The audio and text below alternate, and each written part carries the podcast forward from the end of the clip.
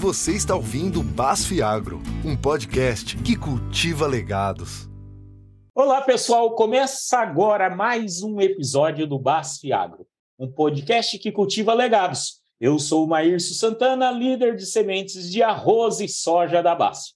E fico feliz em receber você aqui novamente, ouvinte. Com a colheita de soja já acontecendo em diversos estados do Brasil, os agricultores estão atentos ao mercado para saber o momento correto de negociar a sua safra. Com a seca na Argentina e parte do Paraguai, e também né, alguma, algumas regiões ali do Rio Grande do Sul sofrendo esse ano também, o agricultor avalia como ficará a disponibilidade de soja no mercado e se haverá consequências em relação ao aumento de preço da soja disponível no Brasil.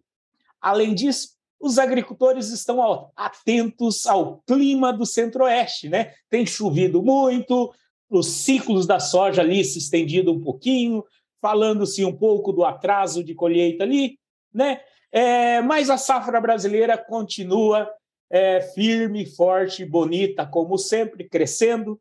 E nesse contexto, é, nós queremos trazer para vocês se isso terá impactos é, e a expectativa que tem em torno dos preços de grão. Para conversar conosco sobre o cenário atual de mercado de soja, para os agricultores brasileiros, eu convido o gerente sênior de marketing para a região sul do Brasil, que tem vivido aí três safras né, de muita, muita intempérie, muita coisa aconteceu na região sul aí devido ao, ao triplo fenômeno Laninha. Vou chamar meu amigo aqui, Gustavo Bastos. Bem-vindo, Gustavo. Olá, Maírcio. Boa tarde. Alegria estar aqui com você estar com todos que nos escutam, né, para falar de agricultura, para falar de soja, é sempre uma alegria, viu? Mas pode chamar quando você quiser, né? A gente, a gente de fato está vivendo aqui três anos já, né? Mas três safras com um desafio muito grande, né? Mas o agricultor ele é resiliente, o agricultor sabe sabe muito bem os caminhos que precisa seguir para ter sucesso na atividade. A gente vai falar um pouco disso aqui nesse nosso bate-papo. Uma alegria estar aqui com vocês. Ô, Gustavo, você é uma pessoa que tem uma experiência enorme em agricultura, é filho de agricultor, é agricultor, trabalha na base. Tem uma outra profissão aí que, quando a gente faz nossos encontros, nosso churrasco, depois daquela parte sólida, depois daquela parte líquida, a gente toca viola e canta muito porque você é virtuoso em viola caipira, né? Então, fala um pouco para nós da sua história na agricultura, um pouco de como surgiu essa paixão e, e todo esse relacionamento que você construiu com diversos stakeholders aí é, da agricultura, nas cooperativas e atua nesse mercado aí no sul. Oh, mas que joia! É, a viola, a viola realmente está presente sempre na vida. Eu sou de uma família de, de agricultores, como você colocou, né? É, meu pai, a primeira lavoura de soja que ele fez foi na década de 70, ainda estava começando a soja no Brasil, né? Aqui no Paraná, 74 foi a primeira lavoura dele.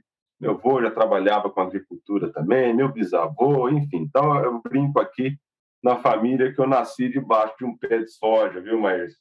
E, e, desde pequeno, tá ajudando, né? Meu pai na, na fazenda, né? É, espantando pomba, né? tinha muita pomba no passado, comia soja quando estava nascendo, tinha que espantar pomba, mas, né? Para garantir um stand, né? E você é líder, você é líder do negócio de semente, você sabe bem qual que é a importância da gente ter um bom stand na lavoura, né? Então a gente lembra muito bem aí, desde de criança ajudando com, com muita alegria sempre na fazenda e, e, nunca me imaginei fora desse negócio, né? Pelo contrário, né? Sempre pensando como que eu poderia contribuir mais, né, para a agricultura do Brasil e segui nesse caminho, fui fazer agronomia, fui fazer agronomia, fiz agronomia aqui no Brasil e também na França, tive a, a grata satisfação de, de fazer agronomia lá também, uma agricultura bastante diferente que é desenvolvida lá, né? É, é, e aí voltei para cá e segui aí na, na BASF, né? Entrei na BASF e comecei a jornada junto à, à empresa em áreas de vendas e depois em marketing no campo, marketing em São Paulo, e voltando aqui também para o campo novamente, mas sempre independente da posição, independente de qualquer coisa, sempre mantendo a paixão de trabalhar na agricultura e tudo que envolve ela, né? Que é os, os churrascos também, as rodas de viola, né? As boas prosas até de madrugada, né? É, e os perrengues que a agricultura vive também. A agricultura, ela, ela, ela tira de você o conforto, né? Você tem o tempo inteiro é tendo que avaliar as coisas, as mudanças, o clima, o cenário econômico, o câmbio, né, as novidades que tem no campo, as técnicas novas, né, os produtos novos, enfim. E, e, isso faz com que a gente tenha que estar sempre atualizado para não ficar para trás, né? E, e, graças a Deus a gente a gente vê o agricultor brasileiro como um todo é, desenvolvendo isso com excelência. A agricultura brasileira, né, mas você sabe bem, é uma agricultura muito tecnológica. Né? E eu sou apaixonado por tecnologia, né? Em todos os aspectos, seja em, em produtos químicos, seja em digital, né? Em biotecnologias, que, que você dá aula aí, né? É, e a gente sabe que a agricultura tropical que a gente desenvolve aqui no Brasil, sem o emprego de todas as tecnologias possíveis, ela, ela não é possível, né? Porque a natureza nos impõe grandes desafios aí para conduzir uma lavoura a ter altas produtividades, né? Mas é um pouco disso, né? A agricultura é assim a minha paixão. A gente brinca, é, em casa somos todos agrônomos, né? Tenho tenho cunhados agrônomos, né? Pai que planta, tios e tal. Imagina o almoço de domingo como é que é, Marcos. Fala de agricultura. de agricultura, de praga, doença e chuva, né? Nossa, né? É só essa conversa. É muito bom. É muito bom. Mas antes da gente começar a falar aqui um pouco sobre mercado, conta para nós qual o cenário da soja atual no Brasil. O Cerrado já está colhendo, né, principalmente o Mato Grosso. É, a gente sabe que parte da região sul, principalmente ali a beira-lago, que a gente chama do Paraná, já começou também. Quais são as expectativas e as perspectivas de produtividade para essa safra 2022, 2023, Gustavo? Que joia, Márcio, joia. Não, o Brasil, ele, hoje, esse ano vai ser um ano, um ano muito positivo para a agricultura no Brasil, mas é isso que a gente está vendo em praticamente todas as regiões, né? Podemos entrar um pouco mais no detalhe aí, mas no todo vai ser bastante positivo. As primeiras áreas começaram a ser colhidas estão com produtividades muito boas, muito boas no Cerrado brasileiro. Né? Ainda é muito pouco, né? Porque a soja, de uma maneira geral, ela foi plantada um pouco mais tarde, a chuva demorou um pouquinho mais para chegar, né? É, isso fez com que a, a, colheita se atrasasse um pouquinho. Uh, mas as lavouras começaram a ser colhidas, é verdade, com produtividades muito boas. Né? A região Beira-Lago é uma dessas regiões que eu disse atrás que foi um pouco afetada pela seca, né?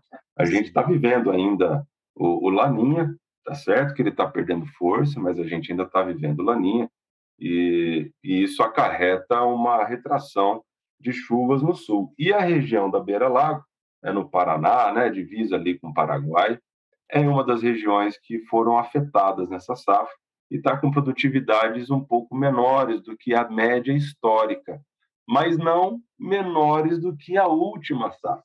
Né? Precisamos lembrar que a última safra foi uma a gente teve uma seca histórica no sul do Brasil, né? É, é, de mais de dos últimos 70 anos foi a maior seca.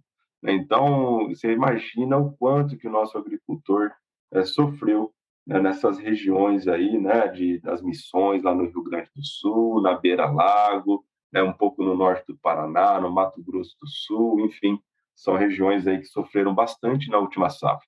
Nessa safra agora, essas regiões também têm ali os seus, os seus desafios, vão ter uma, um impacto na produtividade, mas não na mesma monta. Então, ou seja, quando a gente olha o todo, quando a gente olha o Paraná como um todo, o Mato Grosso do Sul como um todo, Santa Catarina, até o mesmo Rio Grande do Sul, a gente vê que ainda teremos níveis de produtividade é, altos né, em relação à última safra. E o Brasil como um todo vai produzir bem, né, Mas Todas as fontes aí de pesquisa, né, a própria Conab está falando da gente colher acima de 150 milhões de toneladas. Né? É recorde isso, né? Então é, é muita soja. O que é muito bom, porque o, o, o agricultor ele vem passando, né, sobretudo no sul, por períodos de bastante desafio, né? E isso é, tem feito com que a rentabilidade da atividade tem caído nas últimas safras. Então, produzir bem agora é fundamental para que ele retome né, o, o, a, a, o crescimento, né, as expansões dos negócios, a modernização de suas frotas e investimento em tecnologia. Então, de modo geral, mas posso falar assim que a gente vai produzir bastante soja no Brasil e ela vai rentabilizar o nosso agricultor é conforme ele tanto merece. O Gustavo, você traz esse ponto muito importante aí do terceiro ano de influência de Laninha, algum impacto no, no Rio Grande do Sul, mas principalmente quando a gente pensa em Argentina, é, com um cenário de seca e perdas de produtividades, a gente não sabe ainda a extensão disso, é, porque o plantio também atrasou, está plantando agora.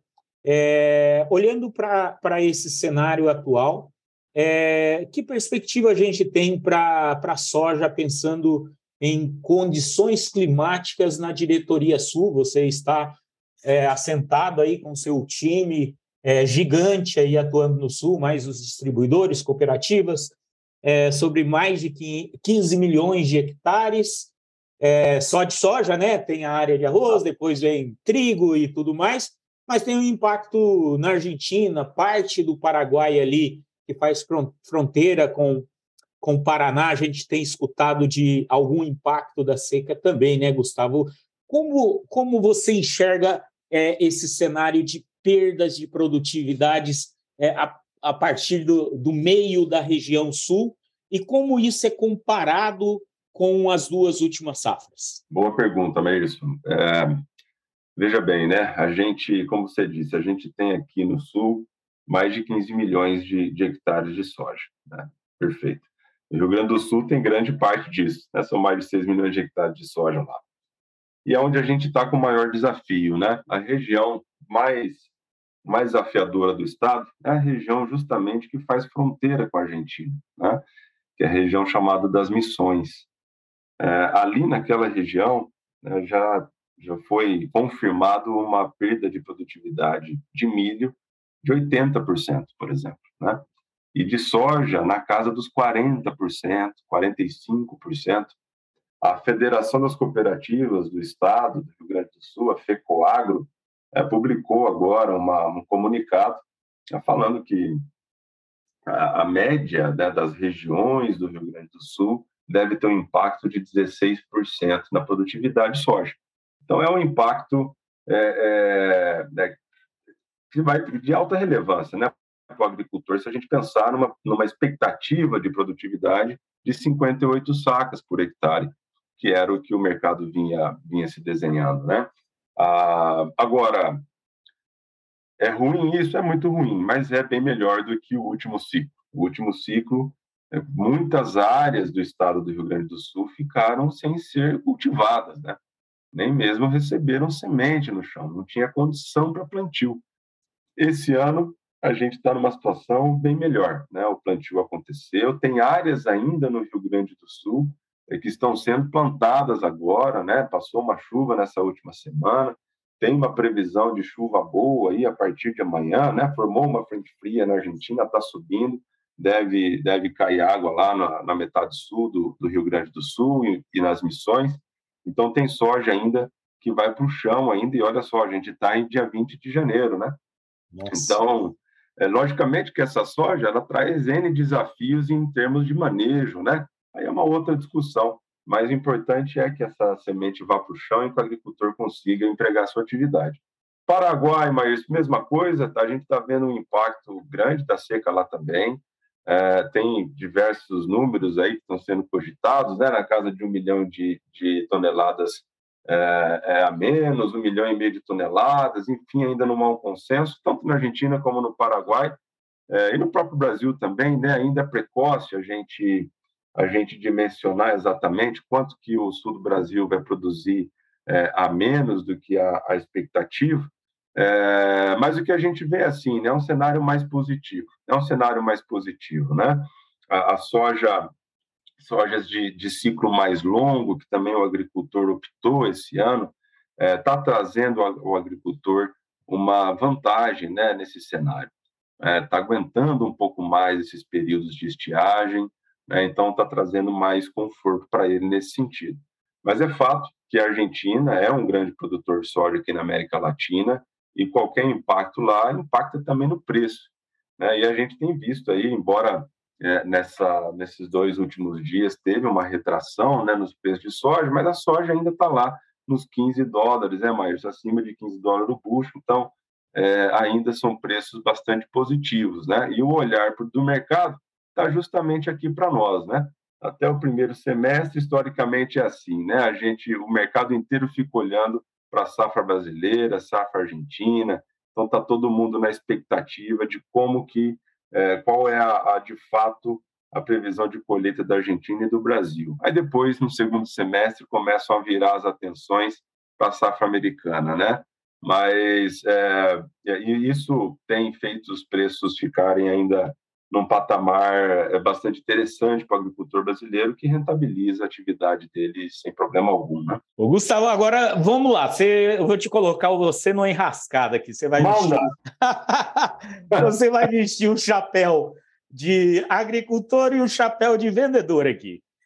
Nesse cenário que você está desenhando aí, né, de, uh, do impacto da seca, Argentina, Rio Grande do Sul, Paraguai, os preços é, têm se mantido ali por causa de variação de câmbio. Ah, tem semanas que cai, semanas que sobe.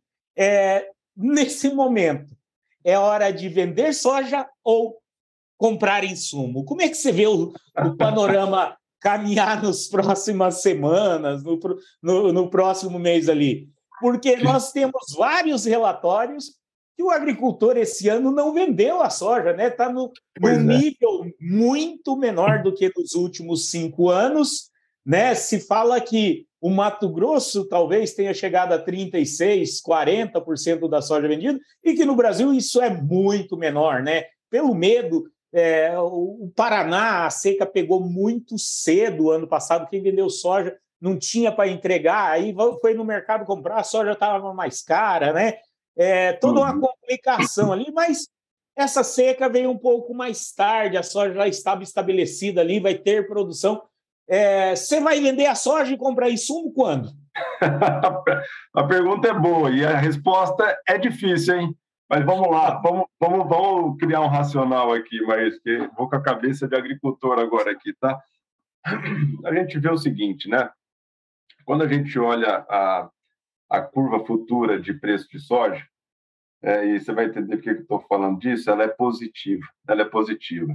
Isso deve levar, deve levar, né? Ainda ninguém ninguém está tá colocando o pé na peia, né? Mas deve levar um aumento de área na safra nos Estados Unidos, né? Então isso pode acontecer. Se isso acontecer, mas a curva de preço de soja no curto prazo começa a se achatar. O que, que eu quero dizer? Talvez o preço de soja que a gente tenha hoje né, o equilíbrio entre prêmio no porto, é, é a configuração dela em bucho, acima de 15, de 15 dólares, e o câmbio que a gente tem hoje, né, é uma situação bastante positiva, bastante positiva.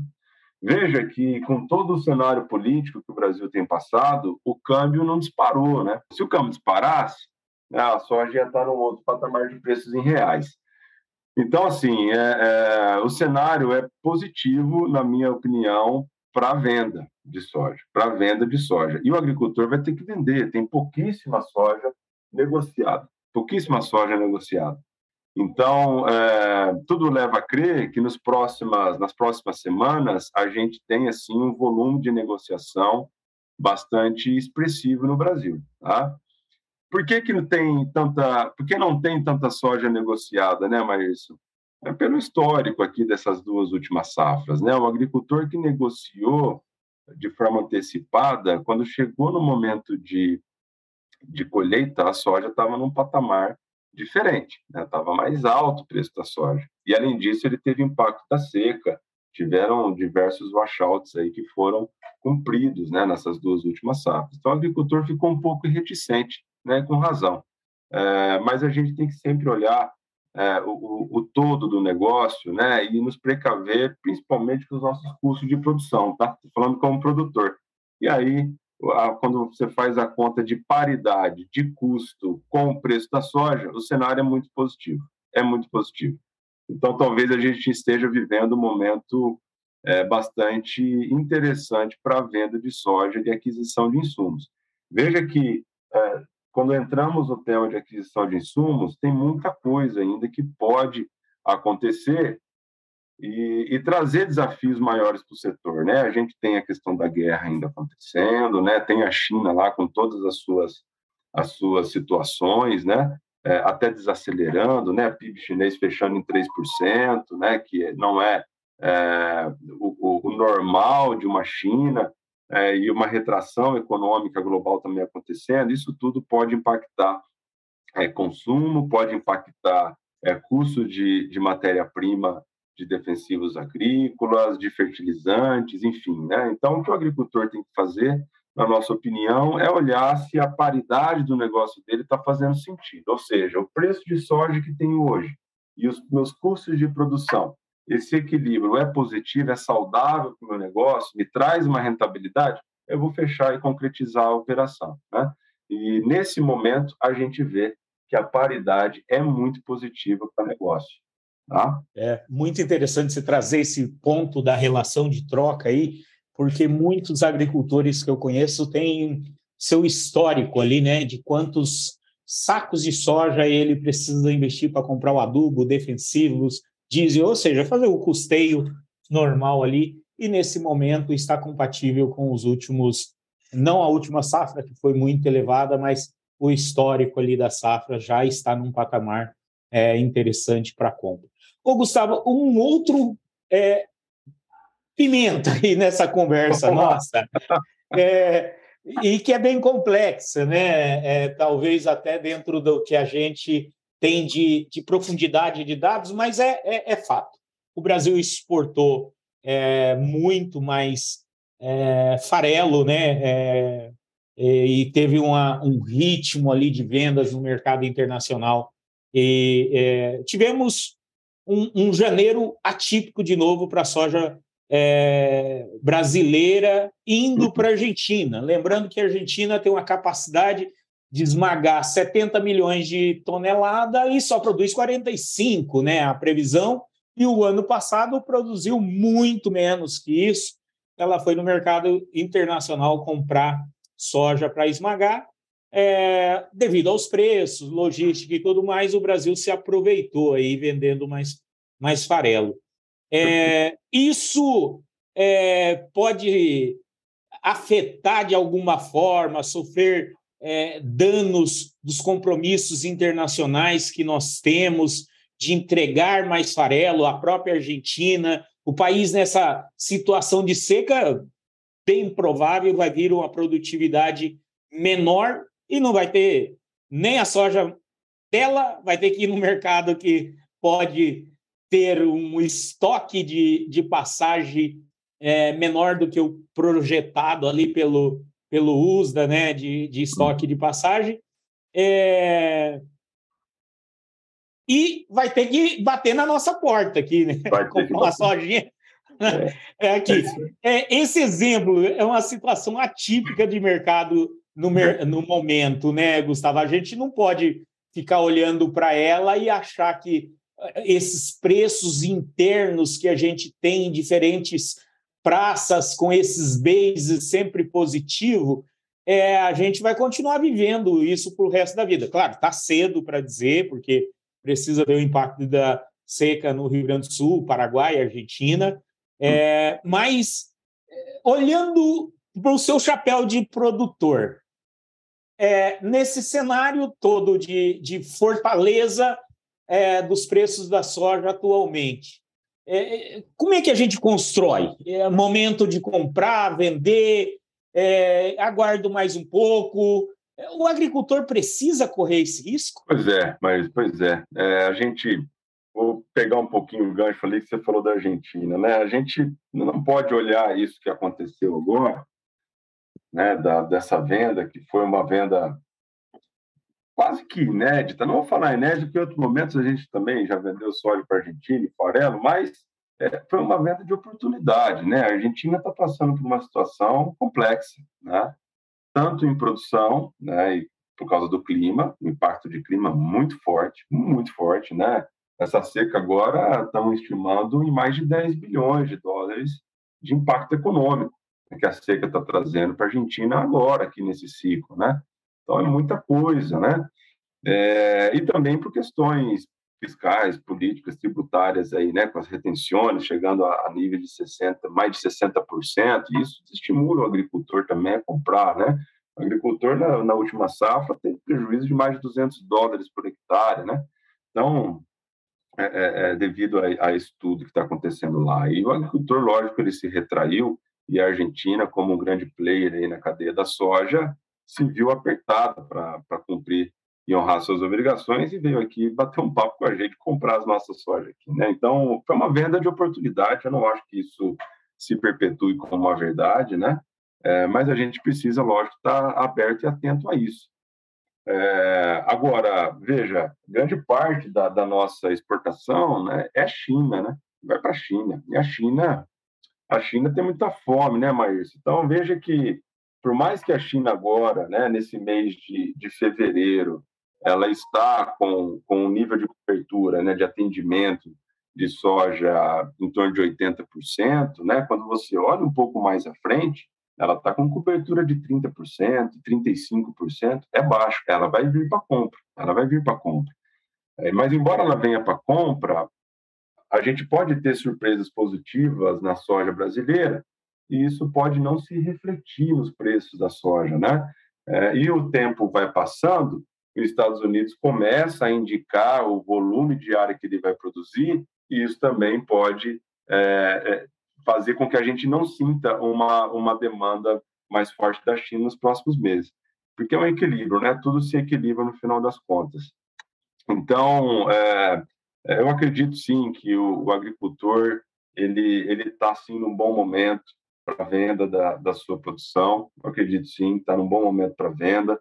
É, se a gente pensar né, num, num, câmbio de equilíbrio, pode ser que o câmbio é, tenha uma retração e se retrair, o preço da soja cai instantaneamente.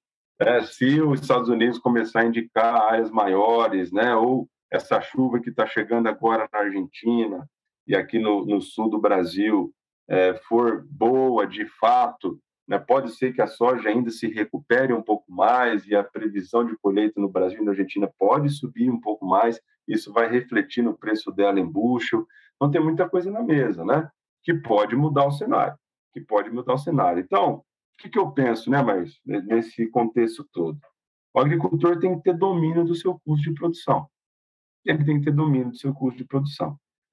Se o momento, né, a cotação da soja lá na região dele está positivo quando ele olha o custo dele, tem que fazer negócio, tem que fazer negócio, porque as variáveis nesses próximos meses, próximas semanas, elas são muitas e isso pode é, impactar fortemente o preço da soja, né? Tanto em dólar no bushel, como prêmio no porto, como câmbio aqui no Brasil. Então é, é um cenário de alto risco. Né? Então, se ele tem o domínio do custo de produção, pelo menos isso ele deveria sim tomar uma posição e se proteger. Tá certo? Tá certo. O Gustavo, faz, é, faz total sentido o agricultor se proteger e é uma forma de rede, né?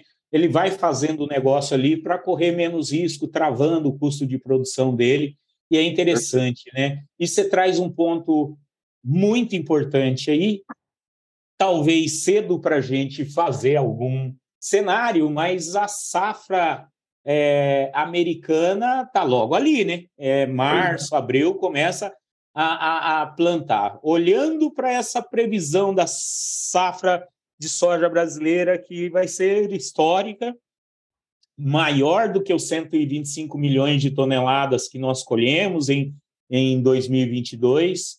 É, E aí a, os americanos varia ali a área plantada de soja, mas não é tanto também. É, e o cenário é de uma reversão ou, ou, ou um cenário de laninha é, com menos influência, até se falando ali de uma reversão para El Ninho, é, que dá uma boa safra americana ali. Nós poderemos ter impacto ainda durante o ano é, nessa precificação de soja, olhando para o cenário de oferta de soja americana e brasileira, ou é, a, a, o, o, que a gente olha aí de mercado é continuar essa tendência forte de preço e, e bons negócios dentro dos próximos, próximos meses? Não, pode, muita coisa pode acontecer, né? Mas você tem razão, os Estados Unidos ele fica ali na casa dos 36 milhões de hectares e tal, né? É, mas anos de, de El Ninho, é, as produtividades americanas surpreendem, né? Surpreendem. Então, isso pode sim impactar. Por outro lado, né, mas a gente até viu aí o, o último relatório do SDA, que vê um, um nível de estoque global é, baixo, né? Baixo. Então a gente deve entrar a safra americana, né, que vai ser plantada ali em abril, maio, deve entrar com níveis de estoques baixos, né? Ou seja, é, não há nada assim que, que possa, pelo menos por hora, é, virar o jogo completamente, né? E, e fazer o preço da despencar. Por outro lado, muita especulação acontece no meio desse caminho, né? Então, ah, vai plantar tantos hectares, o clima tá bom, não tá bom, como é que tá a neve, vai ter neve, não vai ter neve, vai chover bem, não vai chover bem, ah, o El Ninho vai se concretizar, se concretizar, centro-norte do Brasil sente um pouco mais, né? sul do Brasil é beneficiado, chove mais no sul, né? isso pode impactar a safra do Mato Grosso, por exemplo, que é o maior estado aqui do Brasil de produção, então tem muita coisa que pode acontecer. Né? Eu acredito particularmente no, no, curto prazo movimentações muito grandes no preço da soja. Caso elas ocorram, eu acredito que pode ser sim para baixo, no meu sentimento. Agora, é, se a safra americana é, tiver algum intempere né, mais à frente, olhando para a safra 23, 24, né, é, é, aqui no Brasil, que reflete no preço da safra 23, 24, como o estoque de passagem ele não é alto, aí a gente pode ter surpresas muito positivas no preço da soja, né? pensando na safra 23, 24.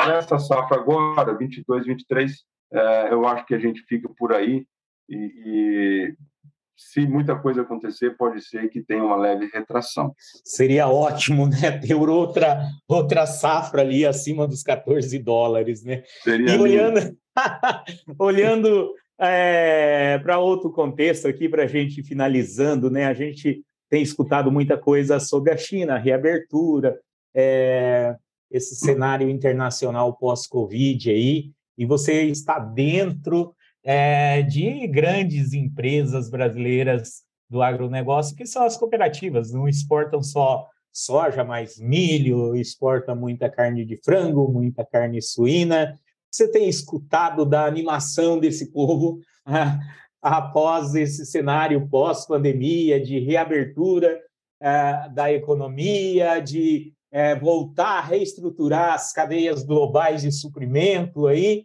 É, tem uma perspectiva positiva, Gustavo? Tem sim, Maurício, tem sim. A gente conversa com bastante cooperativo aqui é, que atua na, na cadeia de proteína, né, de transformação de proteína vegetal para animal e exportam é, aves e, e suínos para lá e tudo. E a gente vê sim um, uma retomada de consumo. A China ela está tentando segurar o consumo, mas não consegue. Né? Por que, que ela está tentando segurar? Porque está vendo que tem uma, uma desaceleração econômica global, né? É, mas ela não consegue, a demanda dela é muito forte, ela vai seguir importando né, grandes volumes de soja, grandes volumes de proteína animal. É, entrou agora no calendário aí, né, no, no feriado lunar, já subiu é, as cotações né, de, de, importação da China e ela vai seguir nesse ritmo, né? É, é embora ela feche agora com fechou com 3% do PIB, que é um número é, não tão grande para uma China, mas é 3% de uma economia gigantesca. Né? É, então, você imagina é o quanto de, de receita que isso gera, né? E, logicamente, o impacto no consumo. Eu acho que, olhando para a China, a nossa posição aqui no Brasil, ela segue muito favorável, segue muito favorável. Eu acho que o agricultor brasileiro pode ficar tranquilo em relação a isso, né? Não tem soja no mundo é, que consiga atender toda a demanda da China e todas as outras demandas dos outros países, é, de forma ao preço da soja é, cair drasticamente. A China vai continuar seguindo como nossa maior cliente aí, né, na cadeia da sojicultura, é, e a gente tem visto sim uma, uma retomada, as coisas começam a se equalizar, né, as diferentes cadeias começam a se equilibrar, né? Eu acho que os preços de commodity estão buscando sim um equilíbrio, né? E aí falando um pouco mais amplo, não só da soja, mas um reequilíbrio dos preços de commodity, né? De minério e tudo mais. Acho que as cadeias começam a se restabelecer é, e isso traz otimismo, né? Para a economia e uma retomada de crescimento, né? Uma reabertura pós-Covid. Então acho que tem tudo tudo é muito positivo, né? Para uma uma retomada forte de consumo e aí a gente tem que cumprir o nosso papel aqui, mas nós precisamos produzir. Precisamos produzir, porque tem muita gente para o agricultor brasileiro alimentar. Essa é que é a verdade, viu, Marcos? Com certeza. Ô, Gustavo, agora mudando de pato para ganso, que eu lembrei aqui, ah. importante o que aconteceu na diretoria sul, em toda a região sul do Brasil, que foi a explosão do plantio de trigo, né? Foi um foi. espetáculo, algo que a gente esperava muito, comemoramos muito, junto ao nosso parceiro Biotrigo ali. É, uhum. E isso aconteceu, né? Deu uma atrasadinha ali no plantio de soja, mas foi um espetáculo que o agricultor pode fazer e, e, vem de encontro a demanda nacional, que é aumentar a produção de trigo e a gente depender menos das importações, né? Conta para nós, só para a gente fechar aqui um pouco sobre essa história. Vamos lá. o trigo foi, foi um espetáculo, mas foi um espetáculo. A gente a gente, quando começou a fazer as negociações lá de inverno, a gente começou a ver um crescimento de área de trigo. Né? O agricultor, logicamente, ele, ele buscou uma alternativa para ganho de caixa, né? para retomar o seu fluxo de, de caixa de investimento, já que a safra de soja não foi muito boa, né? a, a 21, 22. Então, é, o trigo ele entrou como uma, um refresco aí dentro do sistema produtivo, porque além de altíssimas produtividades que a gente viu, né, produtividades extraordinárias realmente, né, é, a gente também viu preços muito bons, muito positivos, né? Então o agricultor ele ganhou dinheiro com o trigo, né? E é uma benção isso, né? Porque ele conseguiu reequilibrar as suas contas. Ele já vinha lá trazendo das safras anteriores, né? Com muita dificuldade. Então o trigo ele entrou para trazer um pouco de, de, de paz aí para o agricultor aqui do sul, viu, Maírs? E, rapaz, com produtividades assim que chamaram muita atenção. Né? Aqui no sul a gente tem regiões muito tradicionais de trigo e regiões que oscilam né, entre trigo e milho safrinha, né? E a gente viu que as regiões é, migraram um pouco mais para trigo e obtiveram é, produtividades excelentes e níveis de rentabilidade pouquíssimas vezes visto né, na, nesse, nesse cultivo, né? Trigo, muita gente fala, né, mas ah, vou plantar trigo só para não deixar a terra parada, né? Quantas vezes já escutamos isso por aí, né? Mas mudou, viu? Mudou, porque o agricultor que plantou trigo ganhou muito dinheiro. A gente está vendo o agricultor animado de novo, rapaz, para plantar trigo agora em 2023. Quem quer saber, vai plantar trigo e vai ganhar dinheiro com trigo, porque o preço continua positivo, continua bom, né? E o, e o nosso agricultor ele ele atualizou com as tecnologias aí do cultivo. A exemplo essa que a gente tem aí com a Biotrix, você falou muito bem. É, é, e a gente tem certeza que a gente está contribuindo como empresa, como profissional aí para a cadeia tritícola do Brasil e o agricultor está tendo muito sucesso nisso. A gente ficou muito feliz em ver que o agricultor é, teve sucesso na, na cultura do trigo, viu, Márcio? Fazia anos que a gente não via um movimento desse na cultura e surpreendeu positivamente, graças a Deus. Viu? Muito bom. Gustavo, muito obrigado por conversar aqui conosco e trazer todas essas informações. Você está inserido em todas as regiões, se participando ativamente, não só de cultura de grãos, mas tem toda uma diversidade de culturas de inverno no, ah, na região sul, né, tão importante para todos nós brasileiros e agricultores. É, a gente tem mais informação para ficar atento aí aos melhores momentos de comprar e vender. Você é sempre bem-vindo por aqui no nosso podcast é, e muito obrigado mesmo, meu amigo, por participar. Agora puxa a viola aí, canta uma moda para nós e a gente vai encerrar esse podcast. E a gente encerra. Nós vamos puxar a viola presencial, viu, Marcos? Precisamos marcar um churrasco e fazer uma roda de viola com os amigos aí, hein? Precisamos fazer. Estamos precisando. E eu que agradeço a oportunidade, mas de compartilhar um pouco aqui como que a gente está vendo as coisas.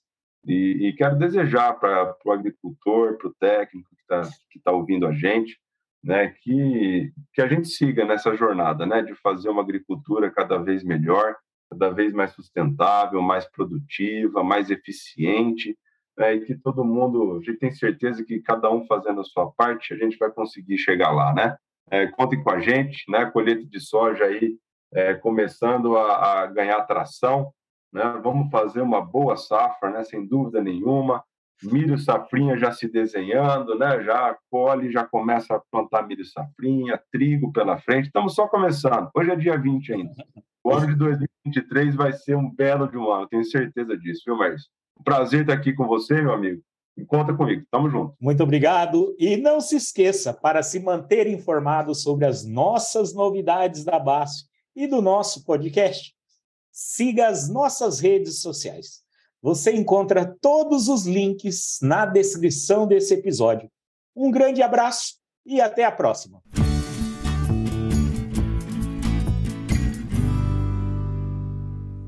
Este conteúdo foi produzido em colaboração com o ONONO, o Centro de Experiências Científicas e Digitais da BASF na América do Sul.